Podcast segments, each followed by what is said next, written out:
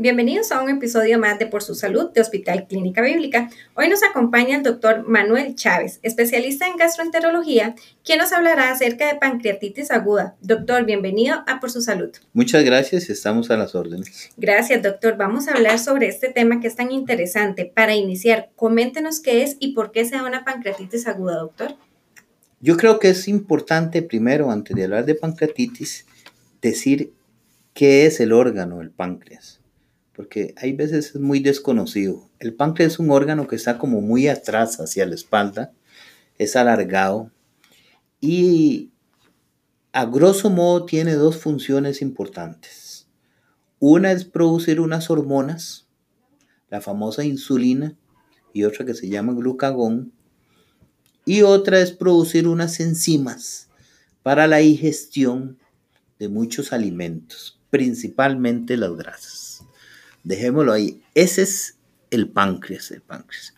Entonces el páncreas tiene dos grandes síndromes, pongamos así. Uno que se llama pancreatitis aguda, que es lo que vamos a hablar ahora, y otro, pancreatitis crónica.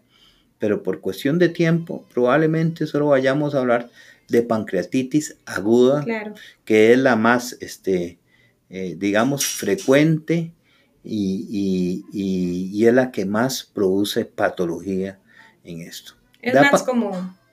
Es más común. Es mucho más común.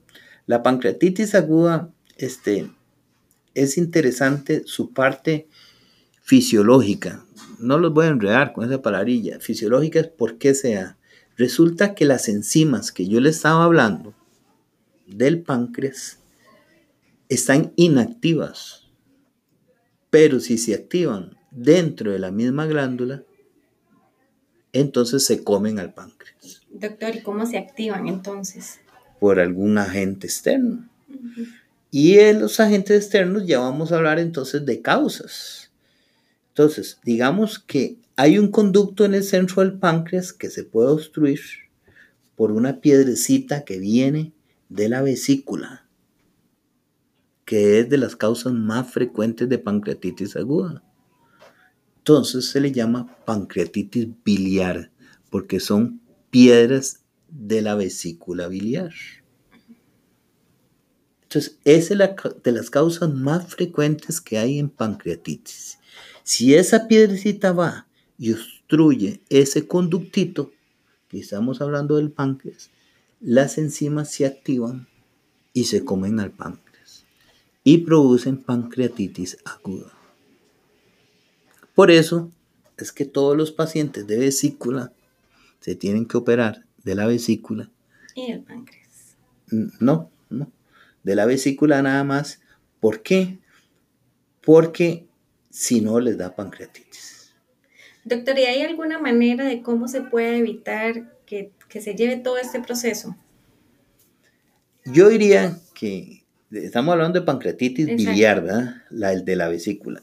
Yo diría que, que es tal vez el factor de riesgo más importante que se hablaba antes. Yo no sé si, yo creo que cada vez ahora se le quita más por cuestiones de que ya todo el mundo lo tiene, el factor de riesgo.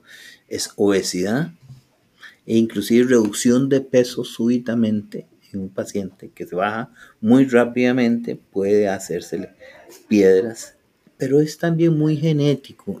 Casi siempre hay historia de que a, la mamá le quitaron la vesícula por piedras, al papá, bueno, al, hermano también, entonces es muy, muy, muy, muy frecuente.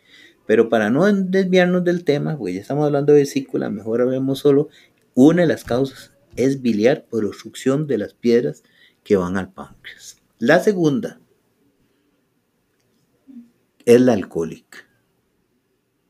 Si hay un órgano que se resiente con el OH, con el licor, con el consumo de licor. Con el consumo de licor es el páncreas. Y se dice que mucha gente este, que toma licor siempre tiene algún grado de pancreatitis. Lo que pasa es que muchas pancreatitis son asintomáticas, son con poco. Pero si usted hace y agarra a los muertitos que tomaron licor, de 100 muertitos se dice que 70 ya tienen cambios por pancreatitis, esta vez crónica, pero, pero... ¿Y es por un consumo excesivo o cualquier persona que no, llegue es a excesivo, tener por excesivo, consumo excesivo de excesivo, alcohol? excesivo. Otras causas, para que no irnos de, en esta corriente de las causas, es, ya hablamos de una biliar, Claro. la otra alcohólica, la otra puede ser medicamentos, algunos medicamentos pueden producir pancreatitis. La otra es los triglicéridos, cuando están más de mil, pueden producir pancreatitis. La otra es hereditaria, también. La otra es viral, si le da uno, ¿te acuerdas de, los, de las paperas? El correcto. mismo virus se puede ir al páncreas y puede producir pancreatitis. Hay otras causas. Ah, bueno, la autoinmune, pancreatitis autoinmune, o sea, las mismas defensas de uno atacan el páncreas y producen pancreatitis. Tal vez esas son las más importantes y las más frecuentes. Pero para ustedes, para que sea más sencillo, las dos, alcohólica y biliar, por las piedras que produce la vesícula. Doctor, ¿hay algún tipo de exámenes que se recomienden para detectarlo a tiempo? El ultrasonido convencional de abdomen es el, digamos, el, el examen más frecuente que se hace al principio del páncreas. Pero realmente, si usted no tiene síntomas, en la mayoría de las veces no va a encontrar nada. Le estoy hablando de páncreas. Exacto. Lo que sí puede encontrar es las piedras en la vesícula y entonces usted puede llegar a evitar la pancreatitis Claro, digamos, de prevención, la- sacando la, la vesícula y entonces sacando. Desde ese punto de vista de prevención. Pero casi siempre usted busca pancreatitis nada más si tiene síntomas. O sea, si el paciente viene con un dolor muy típico ahí que se da, que se en la boca el estómago, como en cinturón, que se irradia hacia la espalda y que inclusive alivia en posición de gatillo y se asocia con la ingesta de comida. Doctor, usted menciona que esto a veces es asintomático. Sí, es que aquí viene el traslape de la pancreatitis aguda y la pancreatitis crónica. Si a usted le da muchas pancreatitis agudas, puede ser que se haga crónica. Y entonces en las crónicas puede hacer que tenga episodios e inclusive ya sin dolor o sin molestias. Y entonces el paciente nada más es lo que hablamos de aquellos 100, pers- 100 pacientes que se les encuentra pancreatitis este, eh, ya después de, de- de- De haber de- haber muerto por haber consumido altas cuestiones de, alcohol. Entonces, para no hacerle enredo, yo sé que le dicen enredo aquí, la- el alcohol produce pancreatitis aguda, pero si usted se produce muchas pancreatitis, se le hace crónica. Ahí es cuando ya empieza entonces a presentar síntomas. Sí, pero los síntomas de la pancreatitis ya crónica son muy diferentes de la pancreatitis aguda. aguda. La pancreatitis aguda solo te va a dar un dolor severo, te digo, asociado a vómitos. Es un paciente que tiene que venir al hospital porque realmente el dolor es muy importante y entonces se interna y se maneja. Como pancreatitis aguda. La pancreatitis crónica, hay veces puede ser hasta un simple dolor de estómago como en la boca del estómago. O hay veces, mm, entonces, es, o puede ser severo también. Pero el, el agudo siempre es muy doloroso y el crónico puede ser o muy doloroso o inclusive asintomático. Perfecto, doctor. También usted nos mencionaba que esto puede ser hereditario. ¿Los niños pueden padecer entonces Sí. de esto? ¿Sí? Inclusive hay una enfermedad que se llama fibrosis quística del páncreas, pero ese es otro mundo, es la pediatría y entonces uno no conoce mucho eso. Como yo soy gastroenterólogo de pero sí produce pancreatitis a los niños, se llama fibrosis quística del páncreas y también puede haber también otras pancreatitis en los adultos que se llama pancreatitis hereditaria.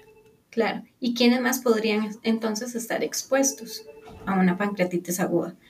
Eh, Además de una persona que ha consumido mucho alcohol, otra persona que también es, es por parte de la vesícula, que otra persona está propensa. Bueno, o, eh, lo que se habla de factores de riesgo, digamos, Ujú. factores de riesgo de pancreatitis. Bueno, se supone que ya dijimos uno y el más importante es el alcohol, pero el tabaco también es un factor de riesgo, no tanto como el alcohol, pero si es un factor de riesgo, la obesidad es un factor de riesgo para producir pancreatitis. Este, tal vez esos tres son los más importantes.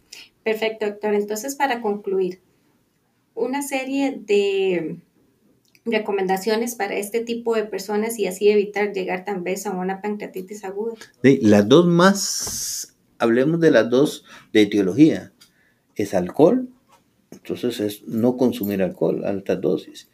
Y la otra es hacerse la colecistectomía, que es quitarse la vesícula si tiene uno piedras para evitar la pancreatitis. Tal vez son las dos recomendaciones más preventivas que hay. Bueno, bajar de peso, hacer ejercicio, siempre es bueno, no solo para el páncreas. un estilo de vida saludable. Un estilo de vida saludable. Perfecto, doctor. Le agradecemos mucho la participación. Eh, les recordamos además que si ustedes desean escribirnos, pueden hacerlo, lo pueden realizar a través de podcast.clinicabiblica.com para que nos cuenten sobre qué otros temas les gustaría que habláramos. Doctor, muchísimas gracias. Con mucho gusto. Nos escuchamos pronto.